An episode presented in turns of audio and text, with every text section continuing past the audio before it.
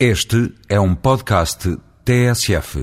Esta semana, como vem sendo hábito, a Saúde e a Justiça ocuparam os tempos de antena da comunicação a propósito da substituição do Ministro da Saúde e da abertura do ano judicial.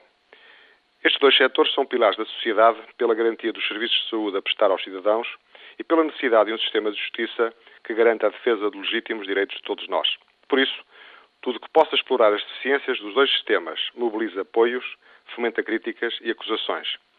Se pelo meio se adicionarem suspeitas de corrupção, ataques pessoais e destaque de casos isolados, como se fosse a generalidade, então estão criadas as condições para o espetáculo mediático.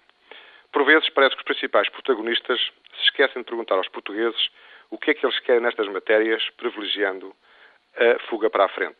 A propósito do sistema de justiça, o Sr. Presidente da República assentou que a celeridade da justiça é um imperativo da igualdade social, acrescentando que as reformas só serão eficazes se forem compreensíveis pelos cidadãos e se ouvirem aqueles que, com a sua experiência, conhecem como ninguém o cotidiano da vida judiciária. Estas afirmações poderiam ser aplicadas a todas as reformas em curso e a fazer. A fechar a semana, o destaque foi para as assinaturas de favor nos projetos sujeitos a licenciamento municipal. O que há de comum em todas as situações é a tónica dada na investigação dos supostos criminosos e na penalização, em vez de medidas preventivas que evitem as situações que potenciam e fomentam as desconfianças. No caso do setor da construção, não são os erros e omissões dos projetos e os trabalhos a mais que promovem a corrupção, mas a incompetência na contratação e controle da execução dos projetos. A administração pública está cada vez mais debilitada de técnicos competentes por ausência de políticas nesse sentido e, por isso, está mais fraca.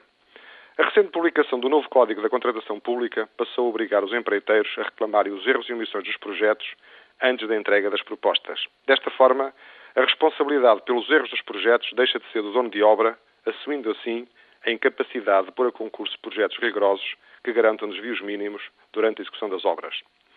Também as assinaturas de favor de projetos cheios de licenciamento municipal e as dificuldades de obtenção das licenças de utilização não se resolvem com mais leis e penalizações. Conhecemos as causas e é sobre elas que devemos atuar. Quem cria dificuldades para vender facilidades deverá deixar de poder agir a coberto de milhares de disposições legais de difícil interpretação que dão origem a atuações discricionárias. Em todas as situações está presente o polvo da legislação, descoordenada, elaborada por pessoas que não conhecem a realidade, como refere o Sr. Presidente da República. Já não sabemos o que é ou não legal, o que é ou não permitido, ou como se aprovam ou reprovam vistorias. Estamos perante uma verdadeira ciência oculta ao serviço dos que têm o dom de ver a luz no meio das trevas. Por isso, parece mais importante corrigir as causas que estão na origem dos problemas do que aumentar os remédios. São sempre mais caros e com efeitos secundários.